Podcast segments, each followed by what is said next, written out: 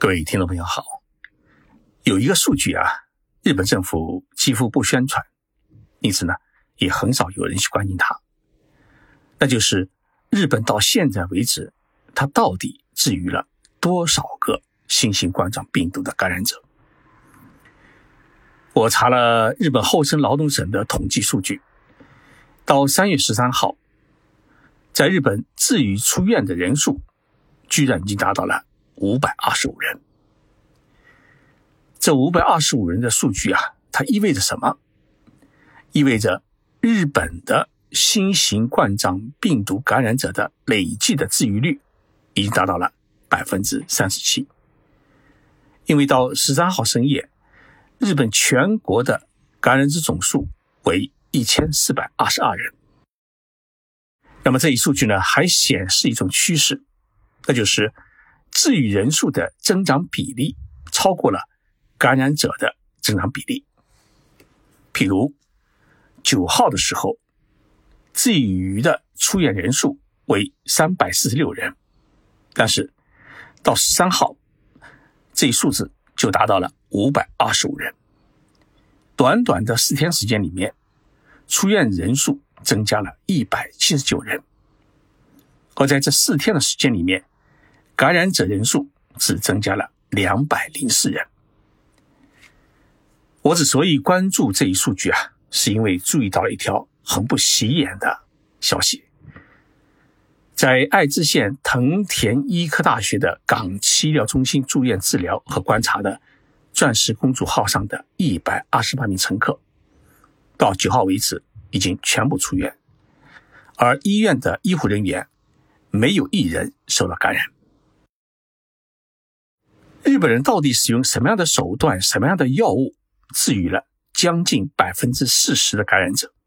这是我今天啊，呃，在这个节目里面想跟大家聊的话题。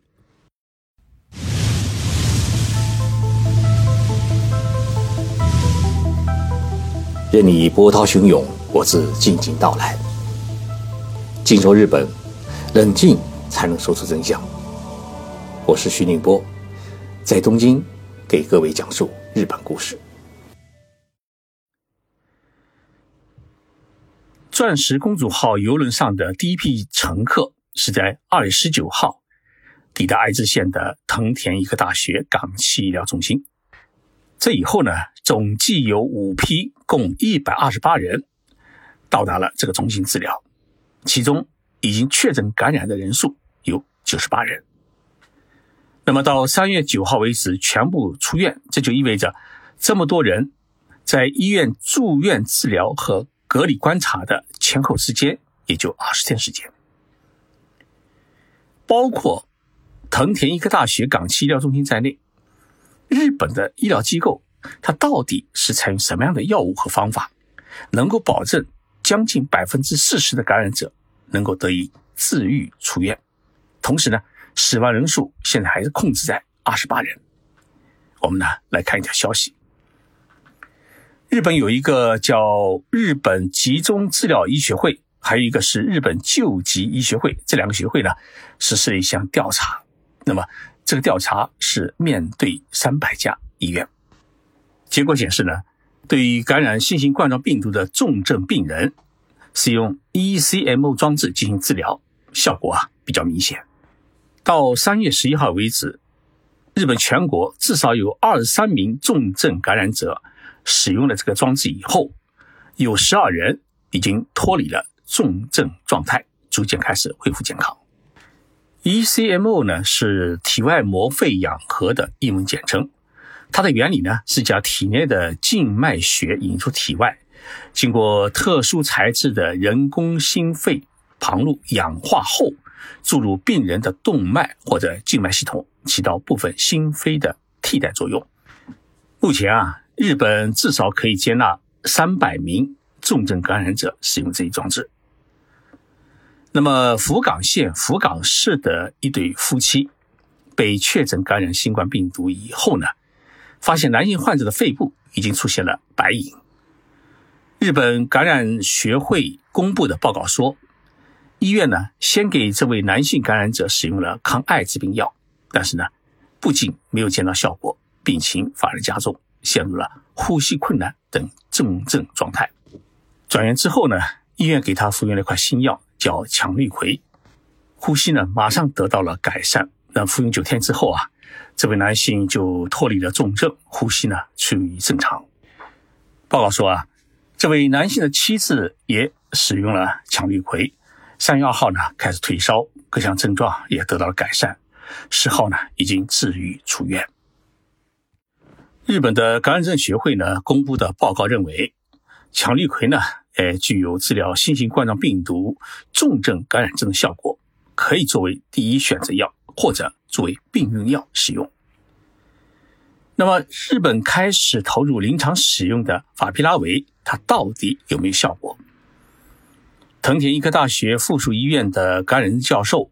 土井洋平在三月十号呢，呃，接受爱知电视台采访时表示，日本政府呢，已经在三月二号。正式批准法匹拉韦进行临床研究。那么，藤田医科大学附属医院与多家的医院一起啊，开展了共同的临床治疗研究。由于新型冠状病毒感染当中啊，有相当一部分是依靠自身的免疫力等实行治愈，因此呢，研究是分成两个小组，一个小组呢是服用了法匹拉韦，另一组呢是不服用。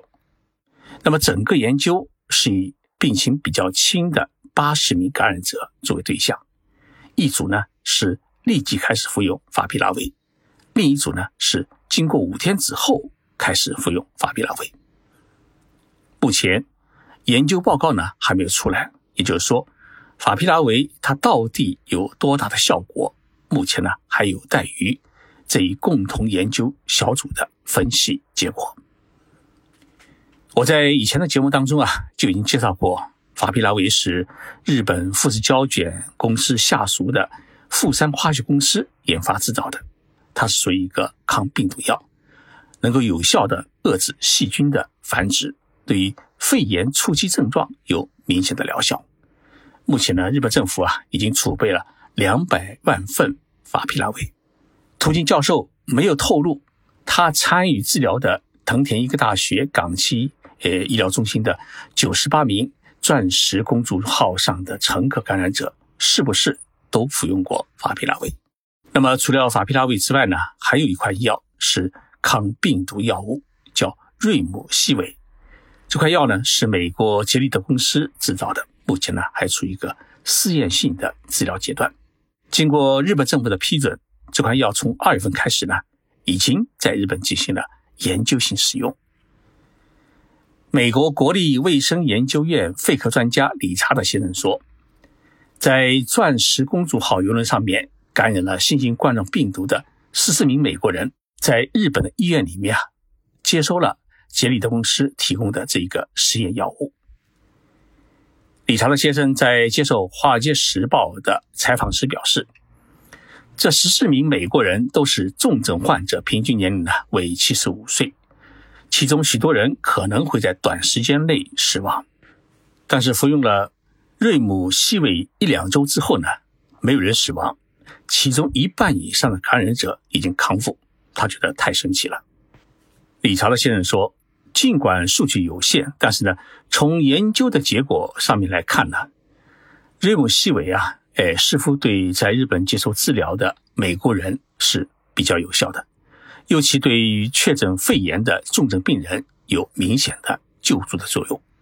但他同时也警告说，要先弄清楚这些药物的影响，而且还是需要花一点时间。其实这块药物呢，在中国也进行了试验性研究。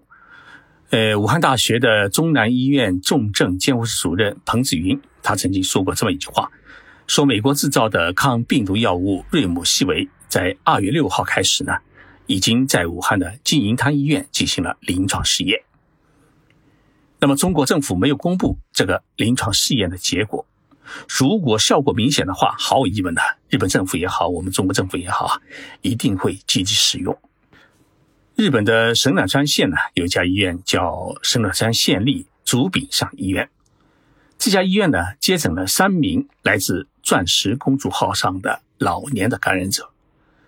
这三名老人呢，在被送到医院的时候啊，都已经出现了呼吸困难等重症的状态。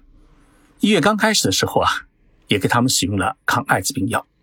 结果呢，肺炎的症状不仅没有得到很好的改善，而且出现了痢疾和食欲不振的问题。医院呢，于是改用日本地震公司研发的一种吸入式的一个抗哮喘的药，这个药的名称叫 o r b i s c o 那么效果呢，呃，比较明显。其中一位七十多岁的老太太呢，二月十号开始投入这个药的使用以后啊，第二天就开始退烧，十二号就可以下床走路，那么十六号检测已经是由阳性转为阴性，十八号就出院回家。另外两名的患者。使用了这块药以后呢，也拔掉了氧气罐，已经恢复到了什么都能吃的一个良好的状态。NHK 电视台在三月十二号下午啊，播放了一档有关新型冠状病毒的节目。那么在这个节目当中，电视台的记者呢，电话采访了一名现在正在住院的二十多岁的女性感染者。这位女性呢，目前在北海道。她说啊。她被确诊感染以后呢，由于体温是三十八度，医生呢就给她吃药，吃的什么药呢？吃的是很普通的退烧药，而且告诉他两句话：